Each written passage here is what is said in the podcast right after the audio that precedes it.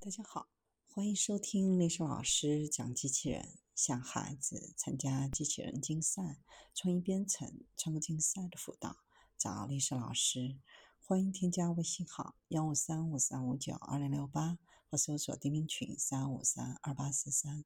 今天历史老师给大家分享的是：生物识别信息容易泄露怎么办？IDIAP 研究所的研究人员开发出两种保护静脉生物特征的信息，在免受盗窃和泄露的同时，也不会降低识别性能的方法。这种方法涉及通过对深层生物特征进行生物哈希处理来保护静脉模板。通过具有多项损失函数的卷积自动编码器神经网络获得深层特征。使用生成神经网络缩小特征的尾数，然后再嵌入层使用自动编码器提取特征。在生物哈希之前，使用深度自动编码器减小静脉图像的尾数。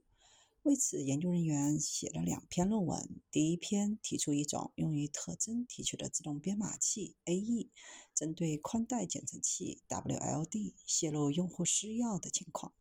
将匹配性能与生成模板进行比较，带有生物哈希模板的重复性跟踪 RLT 和最大曲率 MC 特征提取算法。而第二篇论文结合生物哈希，单独测试了上述每种提取算法，将两种方法分别与主成分分析 PCA 和 AE 提取算法结合使用。在正常和被盗情况下，组合的 A1 加生物哈希方法，在研究人员的仿真当中都没有 A1 的效果更好。